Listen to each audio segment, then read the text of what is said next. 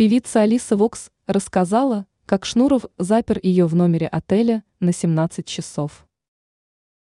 Бывшая участница группировки «Ленинград» сделала неожиданное заявление в недавнем интервью.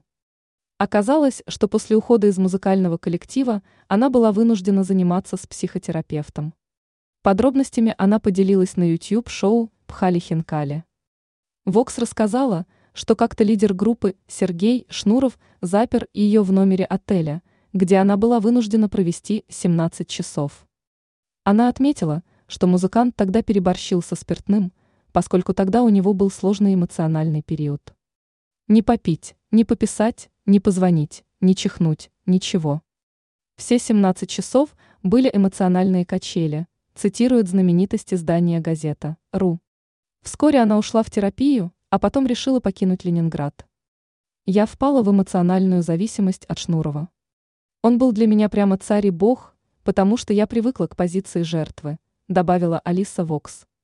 Напомним, что ранее девушка рассказывала, что даже подавала в суд на Шнурова.